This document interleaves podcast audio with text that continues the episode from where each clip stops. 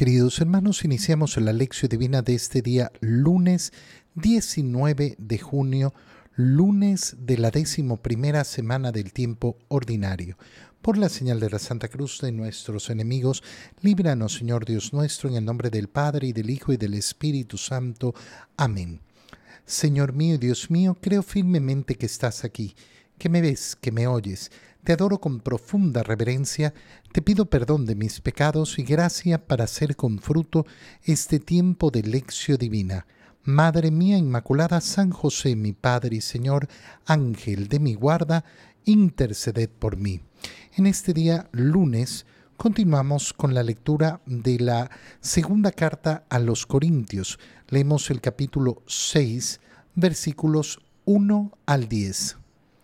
Hermanos, como colaboradores que somos de Dios, los exhortamos a no echar su gracia en saco roto, porque el Señor dice, en el tiempo favorable te escuché y en el día de la salvación te socorrí.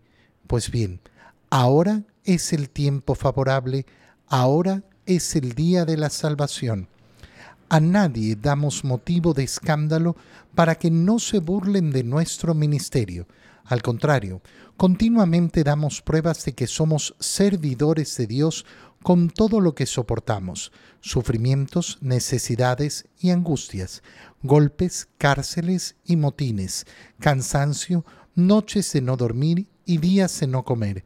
Procedemos con pureza, sabiduría, paciencia y amabilidad, con la fuerza del Espíritu Santo y amor sincero, con palabras de verdad y con el poder de Dios luchamos con las armas de la justicia, tanto para atacar como para defendernos, en medio de la honra y la deshonra, de la buena y de la mala fama.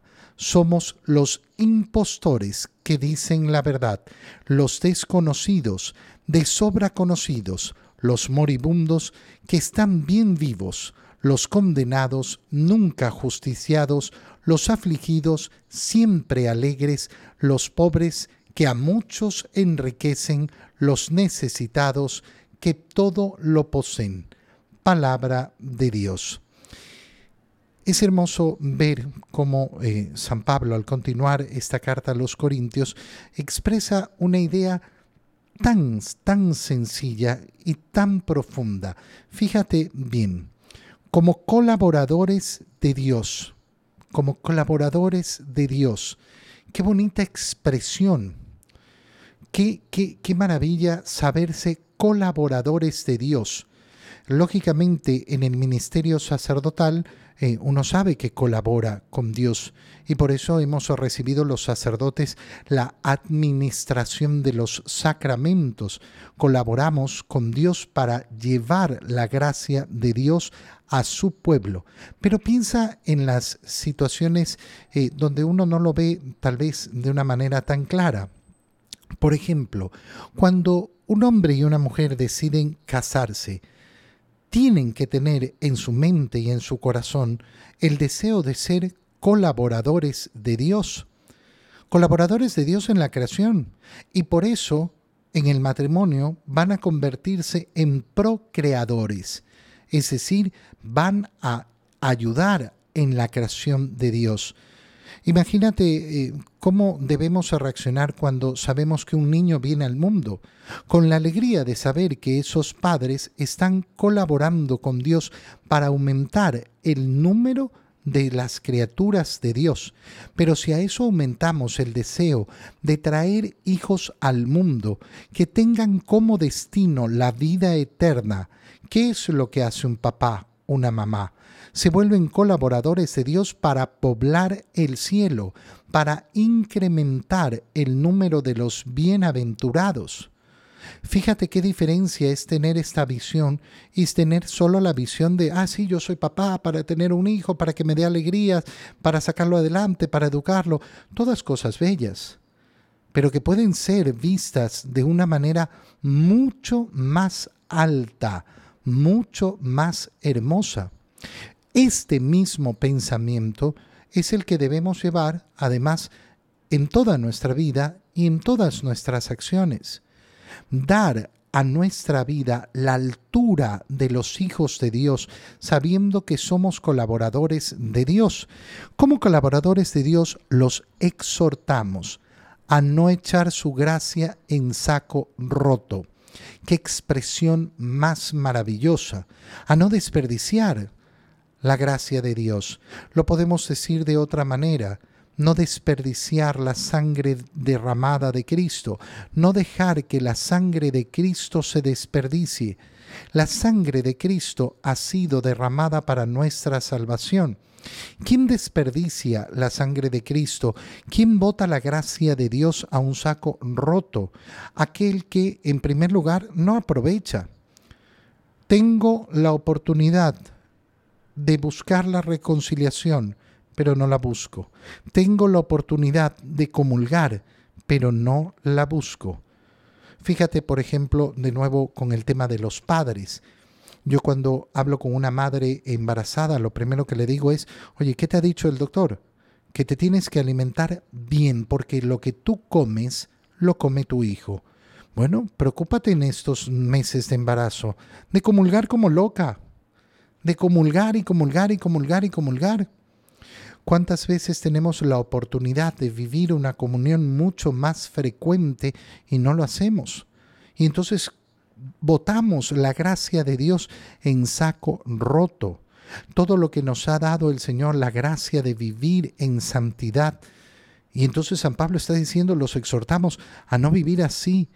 El Señor dice, en el tiempo favorable te escuché y en el día de la salvación te socorrí. Este es el tiempo. Este es el tiempo favorable. Este es el día de la salvación. Oye, qué pena da cuando uno escucha a un católico diciendo, ay, qué terribles estos tiempos. ¿Cómo que qué terribles estos tiempos? Mira, exteriormente puede ocurrir las desgracias más grandes y seguirá siendo el mejor tiempo de la historia de la humanidad. ¿Por qué? Porque yo nací en los tiempos de la gracia, porque yo nací en los tiempos de la salvación, porque yo nací en la nueva alianza. Y esto es lo más maravilloso. Yo no, no, no nací hace 700 años eh, en, en este continente americano donde no podía acceder a la misa, donde no podía acceder a la comunión, donde no podía ser bautizado. No, yo nací en estos tiempos en que tengo a mi alcance la gracia de Dios. Si uno es pesimista respecto al tiempo que le ha tocado vivir, está rechazando el plan de Dios, diciendo que el plan de Dios es malo para mi vida. Y esto no puede, no puede ocurrirle a uno que conoce el amor de Dios. ¿Qué hace San Pablo para poder eh, aportar a que nadie desperdicie la gracia? No damos motivo de escándalo de escándalo, para que nadie se burle de nuestro ministerio. Y al contrario, damos pruebas de que somos servidores de Dios con todo lo que soportamos, sufrimientos, necesidades, angustia. Qué precioso lo que está diciendo San Pablo, porque dice, miren, yo vivo para dar testimonio de Cristo. Cargo sobre mis hombros esta responsabilidad, responsabilidad que es tuya y que es mía también cada uno de nosotros va a responder por sus pecados ante Dios y va a responder también por sus buenas obras. Pero qué importante es darnos cuenta que nuestras malas obras pueden repercutir en el escándalo para otras almas. Y entonces yo me estaré cargando eso. Lamentablemente a mí muchas veces me ha tocado decirle a personas, mira, no, no tienes propiamente pecado. ¿Por qué? Porque un sacerdote eh, eh, te eh, adoctrinó mal, te enseñó mal o te dio un mal ejemplo. Y entonces, claro, no, no, no, no, no, no recae sobre la persona, pero recae sobre el que lo hizo, recae sobre ese sacerdote. ¿Cuántas veces los mismos padres dan un ejemplo malo de lo que significa ser verdaderamente católico, verdaderamente del Señor. Qué, importante es llevar el peso sobre nosotros. Hay muchas personas que quieren eh, expresar una vida de no, no, cada uno, cada uno lo suyo y no tenemos por qué mirar al otro y no sé qué. Yo no tengo que mirar al otro para ponerlo como mi mara, pero efectivamente tengo que sentir el peso de que si yo soy hijo de Dios y vivo como hijo de Dios, tengo que dar el ejemplo, tengo que vivir a la altura.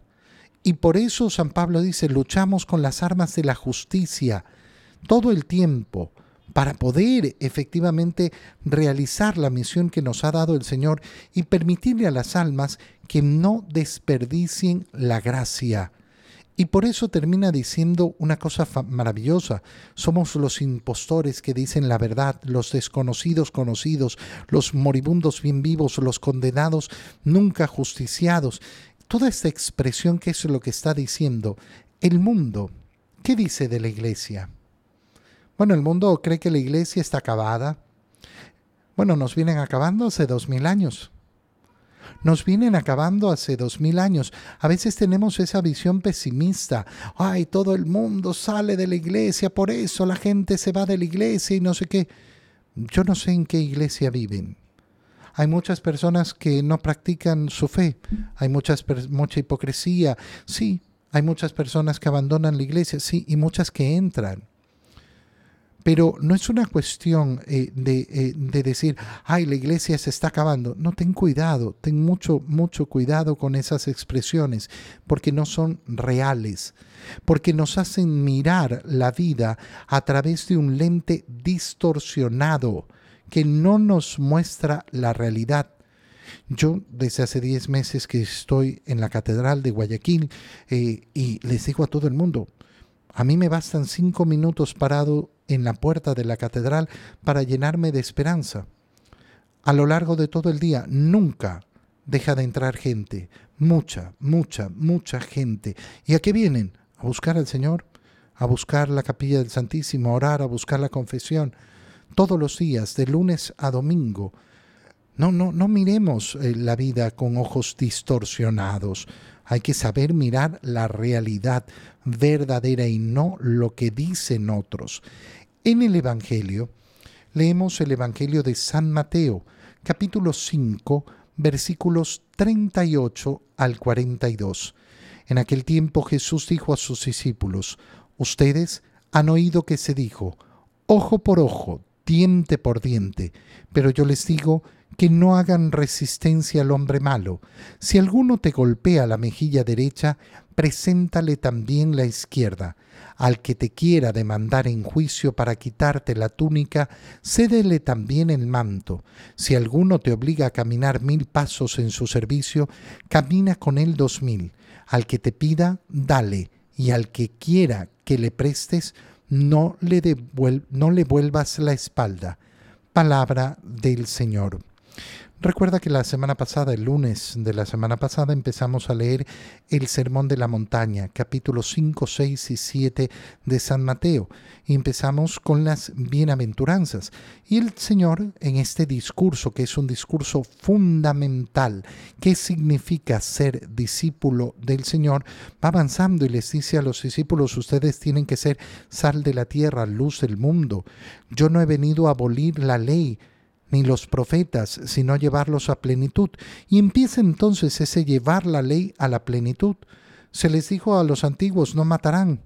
Pero yo les digo, no, no pueden enojarse, no pueden insultar, no pueden despreciar. Con esto el Señor está llevando a plenitud la ley. Pues bien, continúa en, ese, en esa línea y les dice a los discípulos, han oído que se dijo ojo por ojo y diente por diente, pero no, yo les digo que no hagan resistencia al hombre malo. Las palabras que siguen a continuación son fundamentales para el cristianismo. ¿Por qué? Porque el cristianismo se va a, va eh, a fundamentar en el amor. Y no puede haber amor ahí donde no hay libertad. Y lo que acabamos de leer en el Evangelio es el grito revolucionario de Cristo en cuanto a la libertad. De verdad, es un grito revolucionario respecto a la libertad, porque lo que nos está llamando es a vivir en la plenitud de la libertad, diciéndonos algo muy sencillo, de quién dependen los actos que tú realizas, de ti, de nadie más. Y no vas a poder encontrar justificación en lo que hacen los otros. ¿Por qué? Porque tú eres libre porque nadie te va a determinar en esta vida, porque no estás determinado por lo que hacen los otros. Cada uno de nosotros va a tomar su decisión. Fíjate lo que está diciendo el Señor. Se les dijo ojo por ojo y diente por diente. Y lamentablemente, aunque esta expresión es tan conocida, oye, yo encuentro católicos que a veces eh, dicen, no, pues ojo por ojo, diente por diente. Lo dijo el Señor. El Señor dijo no a esto. No. No, no es el modo cristiano ojo por ojo, diente por diente. ¿Qué significa ojo por ojo, diente por diente? Que así me, si, si a mí me la hacen, entonces yo tengo derecho a hacérsela también. Y esto está diciendo el Señor, no. ¿Y por qué? Porque al final, cuando yo me quiero justificar con lo que hacen los demás, lo único que hago es esclavizarme a los demás. ¿Por qué le pegaste? Porque él me pegó primero. ¿Por qué lo insultaste? Porque él me insultó primero. ¿Por qué no le hablas? Ay, porque me puso mala cara. ¿Quién eres tú entonces? Aquel esclavo del otro. Como el otro hizo, entonces yo tengo que hacer. Como, como hace el otro, entonces yo tengo que responder de acuerdo a lo que hace el otro. Eso es ser esclavo. A lo que nos está invitando el Señor es justamente a vivir en libertad. Viene uno y me insulta. No lo insultes de vuelta. Pero ¿cómo no lo voy a insultar? Porque eres libre. Porque eres verdaderamente libre. O quieres vivir tu vida de esclavo con el otro. Hay que recordar además que aquel que responde en la misma medida de mal, no solo, eh, no solo que eh, comete efectivamente lo mismo, sino que además es peor. ¿Por qué? Porque no es capaz de ser dueño de sí mismo, no es capaz de tomar decisiones, sino que depende de lo que el otro decidió. Es importante además recordar que aquí opera aquello del orden de los factores, no altera el producto. ¿Quién le pegó primero? Da lo mismo. Si los dos se pegaron, los dos hicieron la misma acción. No, pero el otro fue primero. Da lo mismo. No sirve de nada no, no, no sirve de justificación, no sirve. Esto a muchas personas lamentablemente les cuesta tanto, tanto, tanto entenderlo. ¿Por qué? Porque siempre quieren vivir en la justificación. No, pero el otro, el otro fue primero, el otro fue primero. No importa. Si el otro te insultó y tú lo insultaste, bueno, te rebajaste al mismo nivel te pusiste exactamente al mismo nivel. No vas a ser mejor que el otro porque no fuiste el primero. Si alguno te golpea en la mejilla derecha, preséntale también la izquierda. ¿Quién hace esto? El que es libre. No, es que me pegó primero. Yo no tengo por qué responder con golpe. Al que te quiera demandar en juicio, para quitarte la túnica, cédele también el manto. Si alguno te obliga a caminar mil pasos a su servicio, camina con él dos mil. Al que te pida, dale, y al que quiera que le prestes, no le vuelvas la espalda. Vive en la libertad. ¿Por qué? Porque entonces vivirás en la lógica del amor. ¿Cuál es la lógica del amor? Pero, pero ¿por qué haces esto? ¿Por qué le pones la otra mejilla? ¿Por qué le prestas? ¿Por, por, por qué admites eso? Porque me da la gana porque a mí nadie me manda, porque yo decido por mí mismo cómo quiero vivir mi vida y he decidido vivirla a la altura de Cristo. Te doy gracias, Dios mío, por los buenos propósitos, afectos e inspiraciones que me has comunicado en este tiempo de lección divina. Te pido ayuda para ponerlos por obra. Madre mía Inmaculada, San José, mi Padre y Señor, Ángel de mi guarda, interceded por mí. María, Madre de la Iglesia, ruega por nosotros. Queridos hermanos, reciban mi bendición en este día, en el nombre del Padre y del Hijo y del Espíritu Santo. Amén. Que tengan todos un muy feliz día.